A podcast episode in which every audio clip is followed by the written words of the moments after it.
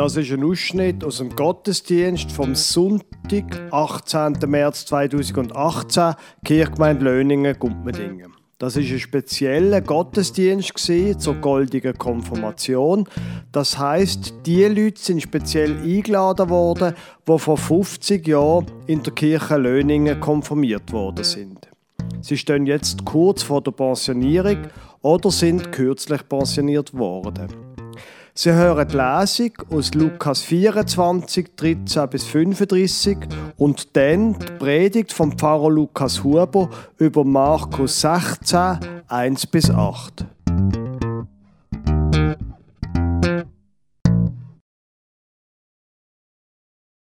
Ich möchte Ihnen einen Text vorlesen aus dem Neuen Testament, aus dem Lukas-Evangelium. Zwei Tage nach Karfreitag, drei Tage nach Karfreitag, je nach Zählung ist es gewesen. An Karfreitag, am letzten Tag vor der jüdischen Woche, am letzten Arbeitstag, ist Jesus zum Schrecken und zum Horror von seinen Jüngerinnen und Jüngern festgenommen worden und gekreuzigt worden. Dann ist der Sabbat gekommen, unser Sonntag, wo man nichts hätte dürfen. Sie haben keine Zeit gehabt, um Jesus zu salben um ihn ordentlich zu bestatten. Und wo dann ein paar Frauen ans Grab gehen, ist er plötzlich nicht da. Das Grab ist leer. In dem Text, den ich Ihnen vorlese, da ist ein bisschen etwas davon dreht und von dem Schrecken, wo dort zwei Männer betrifft, wo von dem hören. Lukas Kapitel 24, Vers 13. Und siehe, zwei von ihnen gingen an demselben Tag in ein Dorf, das war von Jerusalem etwa zwei Wegstunden entfernt, dessen Name ist Emmaus. Und sie redeten miteinander von allen diesen Geschichten. Und es geschah, als sie so redeten und sich miteinander besprachen, da nahte sich Jesus selbst und ging mit ihnen. Aber ihre Augen wurden gehalten, dass sie ihn nicht erkannten. Er sprach aber zu ihnen, was sind das für Dinge, die ihr miteinander verhandelt unterwegs? Da blieben sie traurig stehen. Und der eine mit Namen Kleopas antwortete und sprach zu ihm, bist du der Einzige unter den Fremden in Jerusalem, der nicht weiß, was in diesen Tagen dort geschehen ist? Und er sprach zu ihnen, was denn?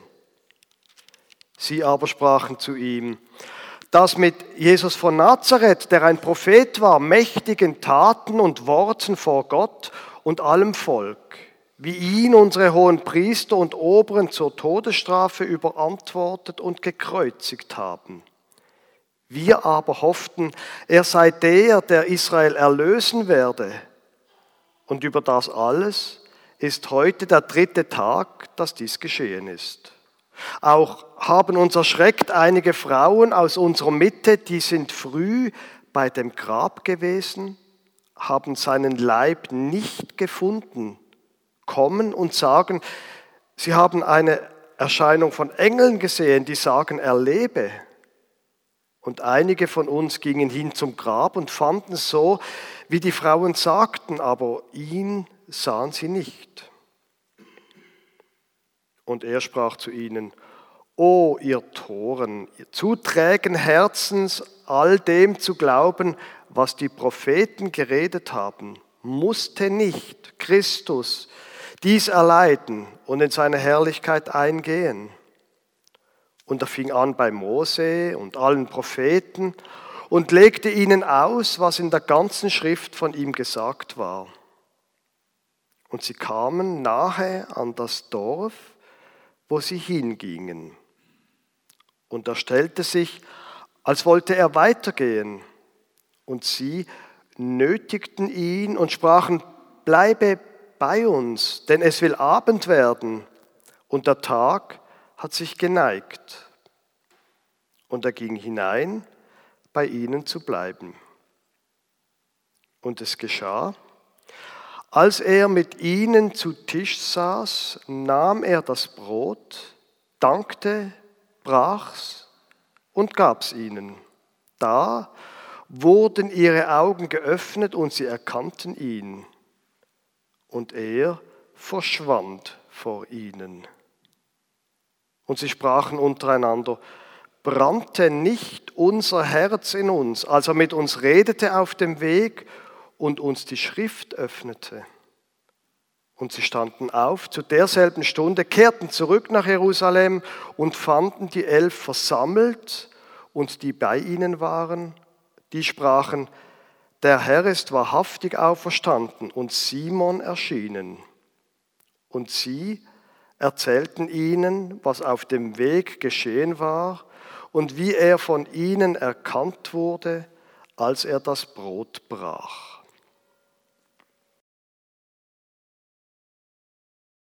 Der Predigtext ist das Originalende vom Markus Evangelium. Im Kapitel 16 lese ich Ihnen Vers 1 bis 8 vor. Und als der Sabbat vergangen war, kauften Maria von Magdala und Maria, die Mutter des Jakobus, und Salome wohlriechende Öle, um hinzugehen und ihn zu salben. Und sie kamen zum Grab am ersten Tag der Woche sehr früh, als die Sonne aufging. Und sie sprachen untereinander, wer wälzt uns den Stein von des Grabes Tür? Und sie sahen hin und wurden gewahr, dass der Stein weggewälzt war. Er war sehr groß. Und sie gingen hinein in das Grab und sahen einen Jüngling zur rechten Hand sitzen, der hatte ein langes weißes Gewand an und sie entsetzten sich. Er aber sprach zu ihnen, entsetzt euch nicht, ihr sucht Jesus von Nazareth, den gekreuzigten. Er ist auferstanden, er ist nicht hier. Siehe da die Stätte, wo sie ihn hinlegten. Geht aber hin und sagt seinen Jüngern und Petrus, dass er vor euch hingehen wird nach Galiläa. Dort werdet ihr ihn sehen wie er euch gesagt hat. Und sie gingen hinaus und flohen von dem Grab, denn Zittern und Entsetzen hatte sie ergriffen. Und sie sagten niemandem etwas, denn sie fürchteten sich. Liebe meint, kann es so wirklich ein Evangelium in der Bibel enden? Mit dem, dass dort ein paar Frauen fortgehen und Angst haben und niemand zum erzählen. Kommt dazu, dass das Markus-Evangelium nach vielen Forschern das erste Evangelium war. Kann das wirklich so enden? Sie gingen hinaus und flohen vor dem Grab, denn Zittern und Entsetzen hatte sie ergriffen und sie sagten niemand etwas denn sie fürchteten sich. Kann man es so aufhören mit einem Evangelium? Sicher nicht, haben sich die Leute gesagt. Wahrscheinlich ist von dem Evangelium hier einfach ein Blatt verloren gegangen. Und der Rest, der nachher kommt, den muss man noch ergänzen. Ein Glück hat man noch die anderen Evangelien, Lukas und Matthäus, wo man weiß, wie es weitergeht. Und so haben sich dann ein paar Jahrzehnte später Menschen angesetzt und haben das ergänzt. Ab Vers 9. Als aber Jesus auferstanden war, früh am ersten Tag der Woche, erschien er zuerst Maria von Magdala, von der er sieben böse Geister ausgetrieben hatte. Und sie ging hin und verkündete es denen, die mit ihm gewesen waren und Leid trugen und weinten. Und als diese hörten, dass er lebe und sei ihr erschienen, glaubten sie es nicht. Danach offenbarte er sich in anderer Gestalt zweien von ihnen als sie über Land gingen. Und sie gingen auch hin und verkündeten es den anderen. Aber auch denen glaubten sie nicht. Zuletzt, als die Elf zu Tisch saßen, offenbarte er sich ihnen und schalt ihren Unglauben und ihres Herzens Härte, dass sie nicht geglaubt hatten denen, die ihn gesehen hatten, als Auferstandenen.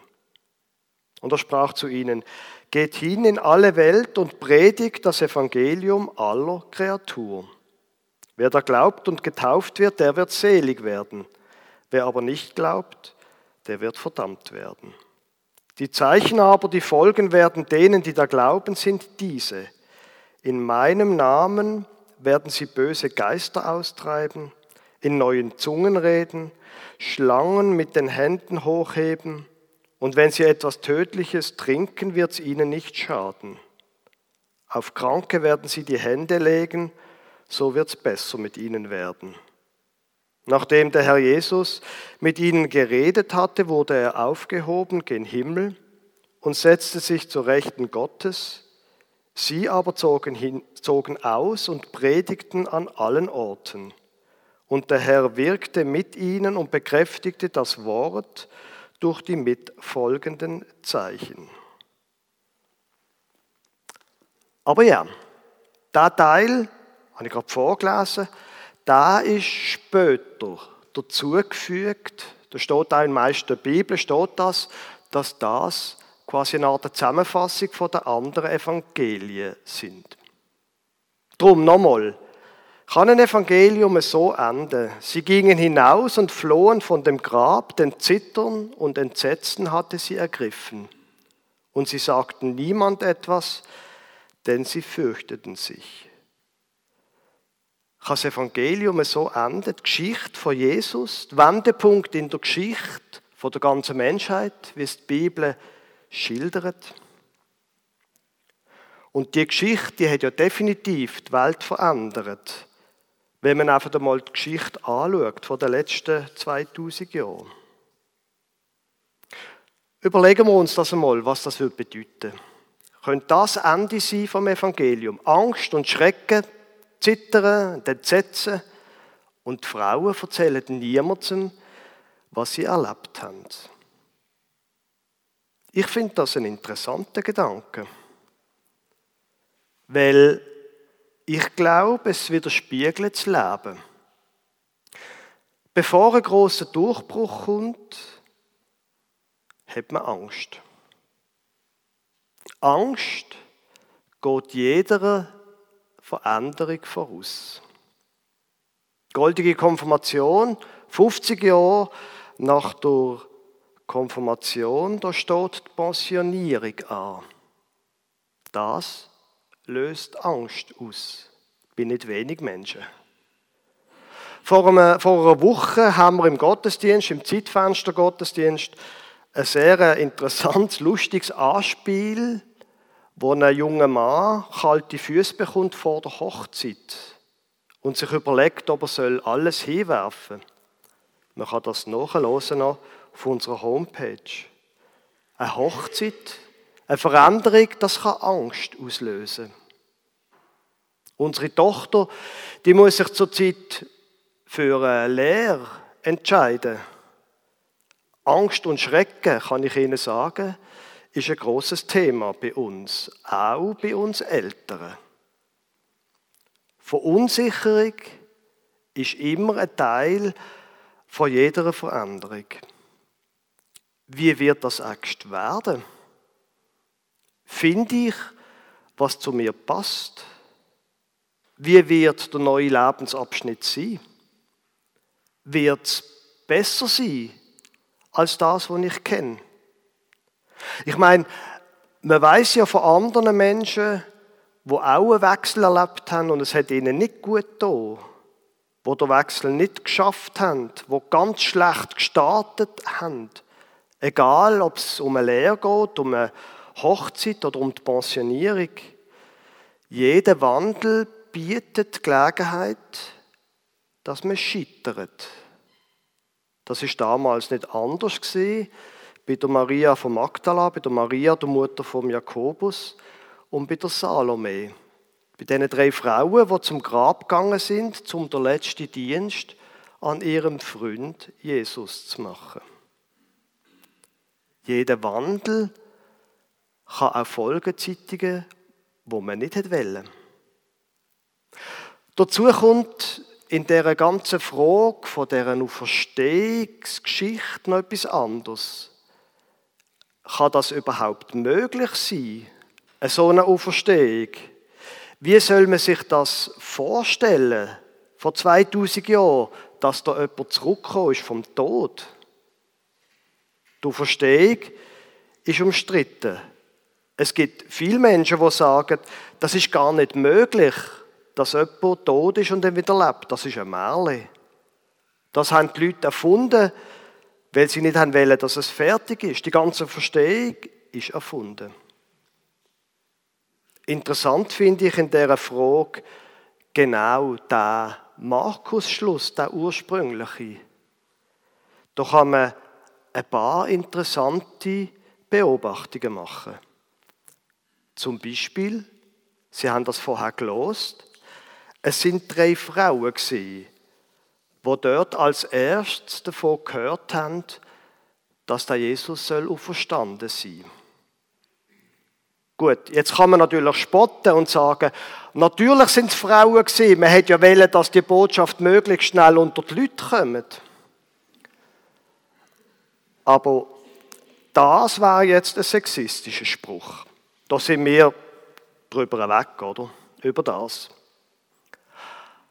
Allerdings jetzt einmal im Ernst mit diesen Frauen.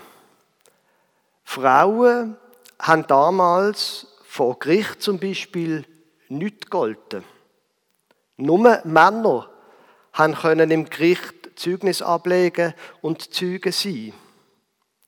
Wenn jetzt also die Geschichte von Ostern erfunden worden wäre, dann hat man sicher Männer genommen, die das erlebt haben und nicht Frauen, weil die Frauen, die hat man gar nicht können oder müssen ernst nehmen. Das spricht also eindeutig dafür, dass das ein historischer Bericht ist. Sonst hat man sich das anders überlegt. Und dann, der Schluss finde ich auch sehr beeindruckend.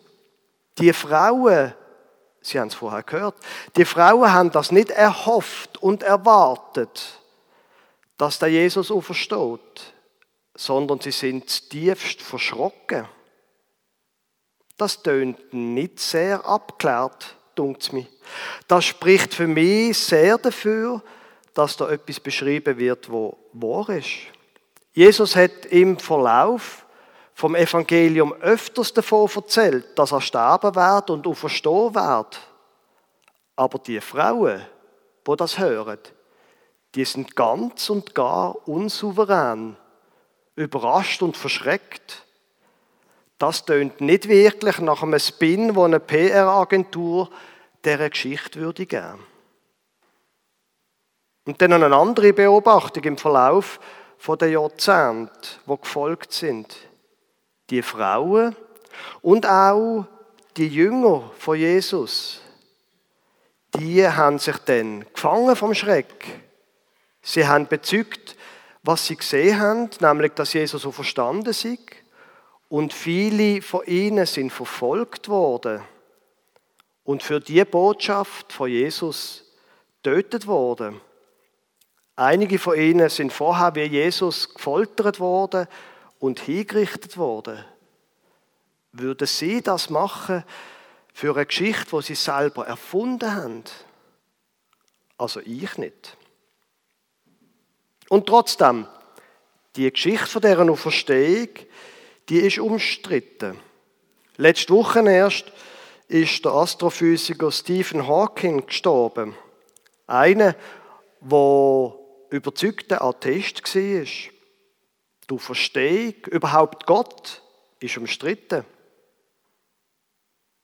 Allerdings, andere Sachen sind ja auch umstritten in unserem Leben. Zum Beispiel, wie das rauskommt mit der großen Wende, wo wir dort drinnen stehen, wo wir vielleicht davor stehen oder mit drinnen. Gibt es ein sinnvolles Leben nach dem, wo jetzt kommt. Ich selber habe im letzten Jahr eine Art Midlife-Crisis erlebt. Das ist nicht lustig gewesen. Aber ich, auch als christlicher Theologe, würde sagen, ja, glauben Sie an die Auferstehung. Nicht nur die an die vor 2000 Jahren, sondern auch an das, was vor Ihnen liegt. Es lohnt sich, an die Auferstehung zu glauben. Glauben Sie an den neuen Lebensabschnitt, wo jenseits von der Pensionierung steht. Und weil wir nicht alle hier 65 sind, glauben Sie an das Leben, wo vielleicht nach dem Stellenwechsel steht, wo vor Ihnen ist? Oder glauben Sie ans Leben nach der Hochzeit oder was auch immer ansteht? Ich selber, ich glaube an die Auferstehung. Ich glaube, dass hinter dem Entsetzen, wo uns packt, wenn ein Lebensabschnitt zu Ende geht und etwas Neues anfängt, ich glaube daran, dass ein neues Leben hinter dran steht. Und gleichzeitig denke ich, es lohnt sich auch zuzugeben, wenn man Angst hat vor etwas Neuem. Es lohnt sich, das mit anderen Menschen zu besprechen. Gerade gestern habe ich mit einem jüngeren Mann geredet, der beschlossen hat, er werde mit seiner Familie einen grossen neuen Lebensabschnitt anfangen. Und er hat dann zu mir gesagt, weißt Lukas, ich freue mich ja schon sehr. Und meine Frau nimmt das auch ganz locker alles. Aber manchmal habe ich schon sehr Angst, wie das rauskommt. Und am Schluss vom Gespräch hat er gesagt, das hat mir jetzt richtig gut da, mit dir darüber reden. Angst zuzugeben, ist eine gute Sache. Ehrlich sein hilft wahrscheinlich überhaupt in vielen Lebenslagen. Aber dann einfach durch Türen gehen, im Vertrauen darauf, dass hinter der Türe der Boden treibt, dass da nicht ein luftleerer Raum ohne Boden wartet. Das, glaube ich, ist auch eine gute Sache. Der Gott, wo da der Jesus auferweckt hat, der hat Kraft, heißt es in der Bibel. Das gibt mir mindestens Mut. Das ist ein Zeichen, dass auch in meinem Leben Sachen neu werden können, die ich mir nicht vorstellen konnte. Aber die Kraft von Gott, die wirkt, wenn wir das wollen, auch in unserem Leben. Natürlich, die Frauen von, der, von dem Markus-Evangelium, die haben das erlebt, weil sie nicht allein geblieben sind in ihrem stillen Kämmerli, sondern weil sie angegangen sind zu dem Jesus. Aber das sind sie ja auch, wenn sie hier in die Kirche gekommen sind. Und die Jünger, die beiden, die wir in der Lesung vorher gehört haben, die haben da Jesus zu oben eingeladen und gesagt, komm, isst doch noch mit uns, Nacht. Wir wollen noch ein bisschen mehr reden. Das ist etwas Gutes. Mit dem Gott reden mit dem Gott auch seine Ängste und Enttäuschungen zu teilen. Und so empfehle ich Ihnen, gehen Sie in den neuen Lebensabschnitt mit dem Vertrauen, dass Gott Kraft gibt, dass er bei uns ist, dass ein neues Leben, und zwar ein gutes Leben, auf der anderen Seite steht von der Angst und vom Entsetzen. Ob es denn so ist wie bei den Frauen am Grab, dass der, der weiß gekleidete junge Mann einem von Gott erzählt, weiß ich nicht. Mir selber ist noch nie so ein Mann geschickt worden. Ich gebe es zu. Aber ich habe schon oft aus dem Vertrauen aus dem, auf den Gott von der Auferstehung, ich habe schon oft aus dem Glauben Kraft geschöpft. Und das wünsche ich Ihnen allen auch. Amen.